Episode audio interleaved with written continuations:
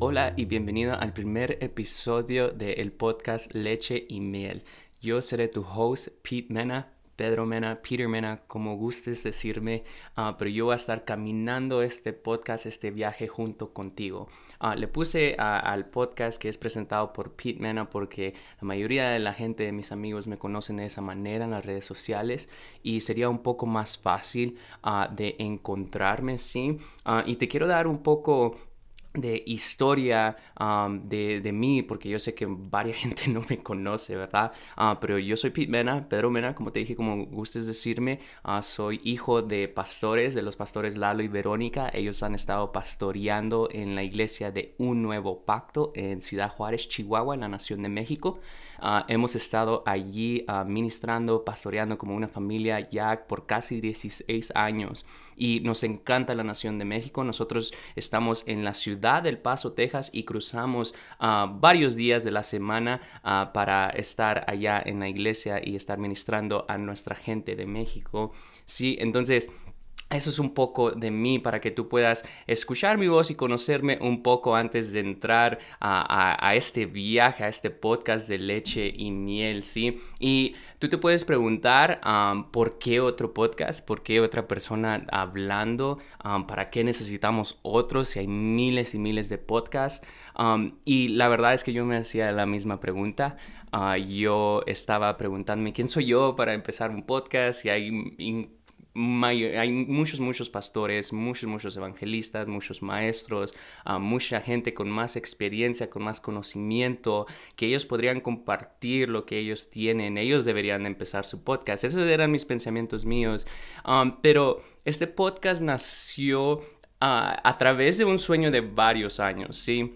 Ah, de varios años tardé bastante tiempo para yo poder empezar este podcast y lo que finalmente me impulsó fue un día que yo tenía que predicar. Um, este verano yo ya había predicado el domingo en la mañana, había predicado el jueves en la noche y tenía que predicar el viernes en la noche para un servicio de jóvenes. Y yo les dije a, a mi grupo de líderes de jóvenes, ¿no creen que ya se cansaron de escuchar la gente mi voz? O sea, me escucharon el domingo y luego el jueves y luego el viernes una vez más. Y una gran amiga mía me, me, dijo algo bien, bien interesante y algo bien importante que me impulsó y, me, cautivó literal. Um, y me dijo, eso es una mentira del enemigo. Lo que tú tienes que decir es algo importante. Si hay algo que tú llevas dentro de ti que alguien tiene que escuchar y tú tienes que sacarlo. ¿Sí? Y eso me animó bastante uh, para predicar ese día. Y no nomás para eso, pero para el podcast. Yo sentí que esa palabra fue directamente para, ah, como una confirmación para mí, para yo empezar este sueño que yo tenía de leche y miel.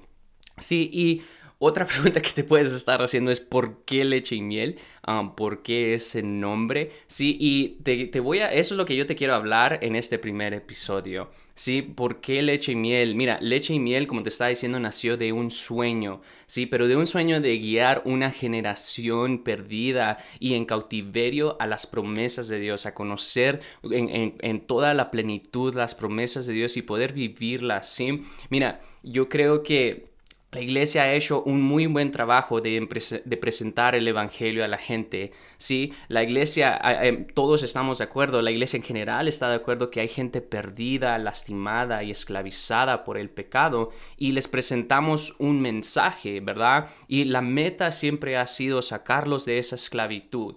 ¿Sí? Mira, ¿te acuerdas de la historia de, Moisés, del, del, pueblo de Israel y de Moisés? ¿Sí?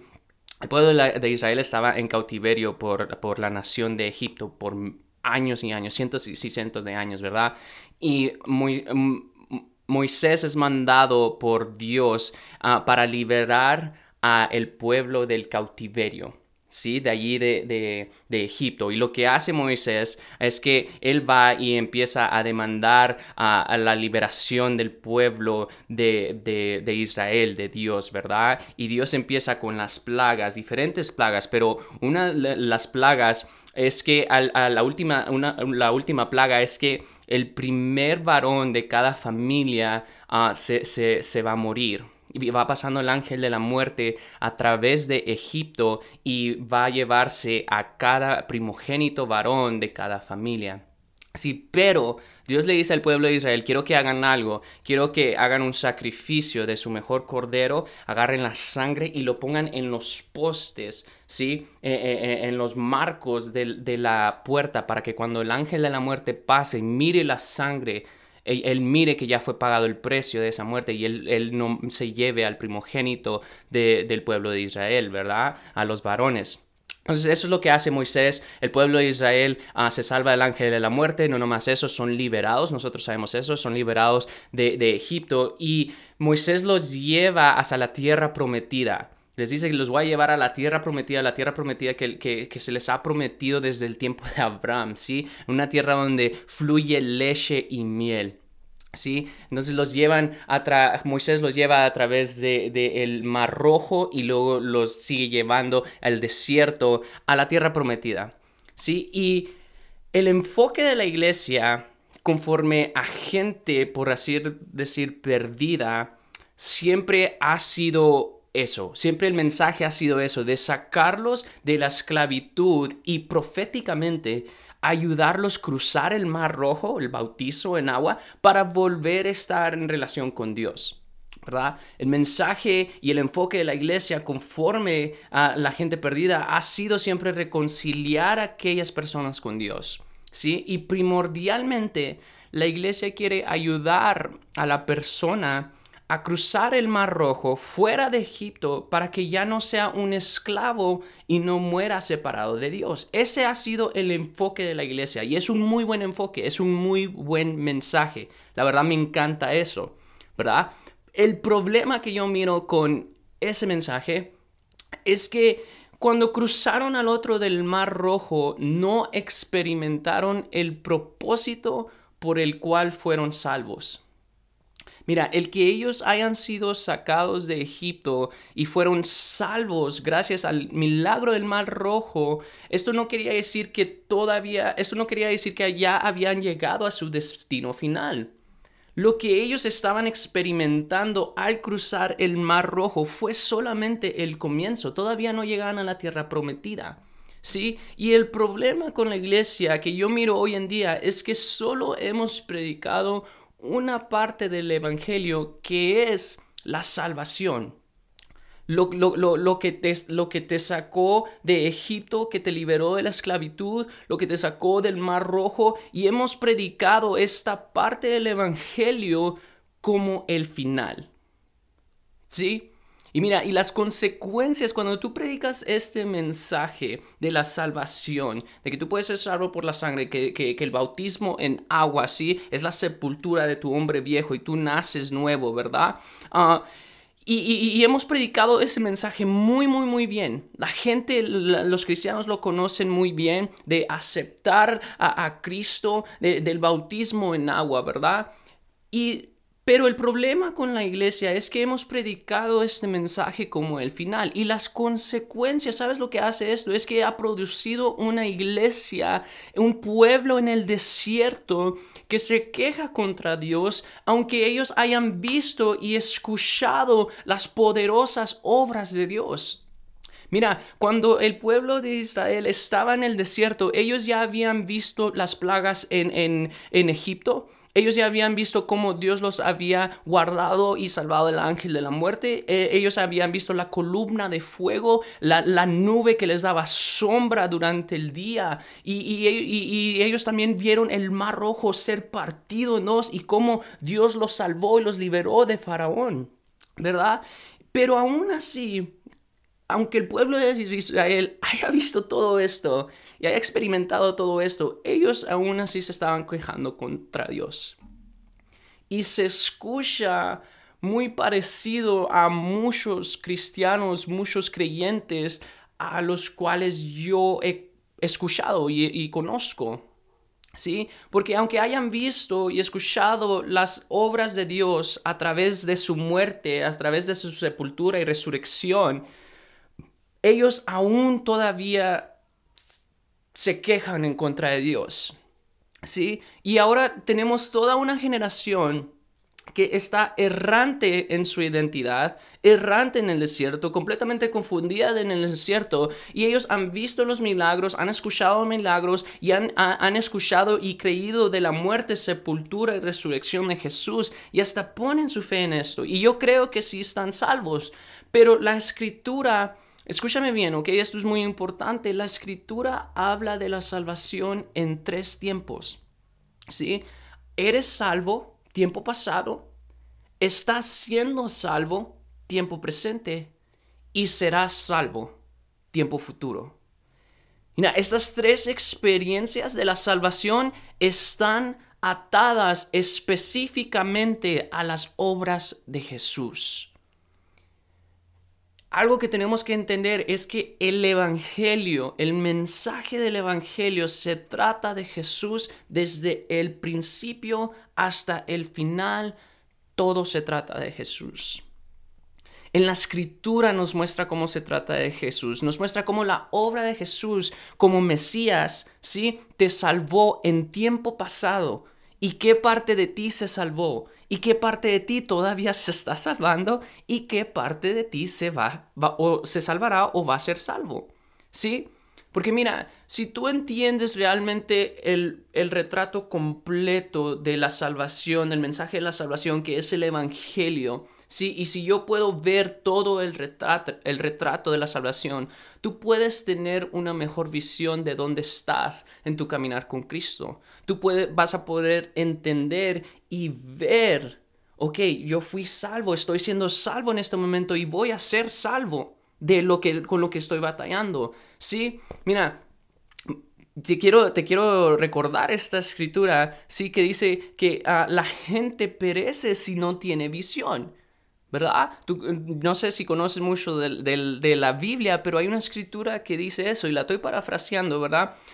Pero mucha gente, escúchame bien, aun cuando aceptan a Cristo, aun cuando creen en la muerte, la sepultura y la, resurrección de Cristo, aun cuando han visto milagros, atrás milagros, ellos aún siguen vagando en el desierto, se pierden en el desierto porque no tienen ninguna visión para su vida espiritual ellos solamente se están enfocando en una parte de su salvación, en una parte del mensaje y, no pueden ver más allá. No saben cómo ver el mundo a través del Evangelio, so se mueren espiritualmente. Este, tipo de gente se encuentran en el desierto y, y se preguntan, ¿y ahora a dónde me dirijo Dios? Estoy buscando las promesas que me dijeron, estoy buscando ah, la leche y miel, estoy buscando lo que tú me prometiste, pero no los miro. Porque eso fue lo que Dios les prometió. Dios les, les, prometió una tierra que fluía leche y miel. Pero lo que ellos estaban viendo al cruzar el Mar Rojo no parecía una tierra que, una tierra que fluía leche y miel, parecía desierto. Era un desierto, ¿verdad? Y si tú recuentas la historia, ¿Qué pasó en sus corazones cuando se dieron cuenta que no había leche y miel al cruzar el mar? Ellos empezaron a quejarse, a decir, man, tengo hambre, prefiero regresar a la esclavitud, de perdida ya tenía algo que comer. ¿Verdad? Y, se quejaron al no poder ver el producto final o el, retrato más grande de Dios para llevarlos a la tierra prometida y para que de esta manera ellos pudieran cumplir a su propósito, su llamado de ser de bendición para todas las naciones. ¿Ya? Y, es a donde Dios los quería llevar, literalmente a una vida en abundancia, lo que Él los había prometido para que su pacto con Dios pudiera cumplirse. Sí, mira, ¿por qué leche y miel? Mi meta es ver salvo al perdido. Yo quiero que todos se salven. Um, pero sabes lo que me he dado cuenta es que yo solo soy una persona yo solo puedo alcanzar una persona a la vez. Yo puedo compartir el mensaje del Evangelio, pero solo soy una persona. Pero si yo puedo guiarte a la tierra prometida, si yo puedo guiar una iglesia a la tierra prometida, a que ellos puedan entender completamente las promesas, lo que Dios, a, dónde Dios los quería llevar, entonces toda esa iglesia se, se convertirá en una bendición para las naciones. Y es lo que Dios estaba haciendo. Estaba llevando, por así decirlo, una iglesia, un pueblo, ¿sí? A un lugar para que ellos pudieran ser de bendiciones para los demás. ¿Ya? Porque la realidad era que ellos, escúchame bien, la realidad era que ellos no tenían nada que dar. Este era un pueblo que no tenía nación, no tenía una ciudad, ellos habían sido esclavos por cientos y cientos y cientos de años, ¿verdad? No tenían vida para dar, vivían en el desierto, solamente tenían ah, las pertenencias que traían de Egipto, lo que la gente les había dado y, ah, la, misma gente de Egipto ah, los, los, había bendecido, por, literalmente, ¿verdad? Y yo puedo muy bien condenarte por no compartir el Evangelio, el mensaje, Ah, con nadie esta semana, ¿verdad? Puedo condenarte y animarte y, decirte, man, necesitas compartir el Evangelio um, y puedo hasta avergonzarte y a través del temor forzarte de, de, de, esparcir o compartir el Evangelio. Puedo decir cosas como, tienes que compartir este mensaje porque es parte de tu deber como cristiano, es el fruto de estar en relación con Dios. Y yo creo que eso es lo que la iglesia ha hecho. ¿Verdad? Entonces, lo que la gente hace es que todavía están en el desierto, ¿sí? Porque nosotros como iglesia le hemos estado diciendo a la gente, necesitas compartir este mensaje, necesitas compartir el Evangelio, es tu deber como cristiano, e-, es un fruto que debe salir de ti, de tu relación con Dios, ¿verdad? Y eso es lo que hemos estado predicando. Pero entonces lo que pasa es que esta gente todavía están en el desierto, siguen siendo huérfanos y, están evitando la intimidad, pero por medio de nuestro mensaje, ellos están intentando ir a hacer el trabajo para estar en relación con Dios. ¿Sí? En lugar de que mi vida se convierta en una expresión de estar en alianza con Dios, donde de repente estoy dando fruto y ni siquiera lo sé, porque yo no he entendido completamente el mensaje del Evangelio y porque se me sigue diciendo necesitas compartir el Evangelio, necesitas compartir el Evangelio. Si yo no entiendo completamente el mensaje del Evangelio y yo sigo vagando en el desierto ah, y, como huérfano y, evitando la intimidad con Dios, pero... ¿Por qué lo evitan o por qué se ve como que la gente sale corriendo de la intimidad con Dios? Es porque ellos sí están buscando la intimidad con Dios, yo creo, pero lo están haciendo de una manera equivocada. Lo están haciendo por, por, sus propias fuerzas, porque no han entendido ese mensaje ah, completo del Evangelio, que se trata de Jesús. Mira, Juan 15, 5 dice, ciertamente yo soy la vid, ustedes son las ramas, los que permanecen en mí, y yo en ellos producirán mucho fruto. ¿Por qué? Separados de mí, no pueden hacer nada. ¿Sí? Mira, ¿qué es mucho fruto? ¿Ok? La, escritura dice, y ellos producirán mucho fruto, no nomás fruto, pero mucho fruto. ¿Qué es mucho fruto? Lo que dice Juan 15:5 es todo lo que queremos ver en la iglesia. El fruto es una vida santa, es compartir tu fe, eso es fruto, es compartir el evangelio, ¿verdad? Y Quiero explicarte algo porque muchos de nosotros de la iglesia hemos estado buscando el avivamiento, queremos el avivamiento de en nuestra iglesia, el avivamiento, el avivamiento en nuestras vidas, pero yo te quiero someter a, algo. El avivamiento es fruto de la intimidad con Dios. El avivamiento que realmente estábamos buscando, el, el avivamiento que realmente anhelamos, no es un evento, no es un invitado especial, no es una banda especial, un grupo de alabanza especial. No, no, no, no. El avivamiento proviene de la intimidad con Dios. Sí, luchar por avivamiento es luchar a través de todos los gigantes de la tierra que te preceden, que te impiden tener intimidad con Dios. Eso es avivamiento real. Mira, la palabra avivamiento realmente ni, ni, existe en tu Biblia. Nosotros hablamos de avivamiento porque nos hemos caído de la normalidad de Dios. Yo creo que el día de Pentecostés no fue un avivamiento, ah, e, era algo normal. Sí, había gente allí en ese lugar que solamente tenía 50 días de nacer de nuevo y de aceptar a Jesús, y ellos pudieron experimentar lo que nosotros llamamos un avivamiento. ¿Por qué? Porque Jesús los guió a través de este de proceso, los llevó a un lugar donde podían presentarse justos en el aposento alto para ser bautizados por el Espíritu Santo. Mira la diferencia lo que, lo que a Moisés, lo que Josué estaban tratando de hacer y duraron años y años por hacer, de llevarlos a un lugar a, donde ellos pudieran a, presentarse a justos delante de, de, su Dios y de adorarle una vez más. Jesús lo hizo. Jesús, Jesús lo hizo. Mira, ¿por qué leche y miel? Porque yo creo que hay una generación que ha perdido la intimidad con Dios y pero que la están buscando una vez más. Yo creo que, hay una generación que ha perdido la intimidad con Dios, pero que Dios todavía nos está buscando y nos quiere regresar a esa intimidad que tuvo con nosotros desde un principio en el jardín del Edén.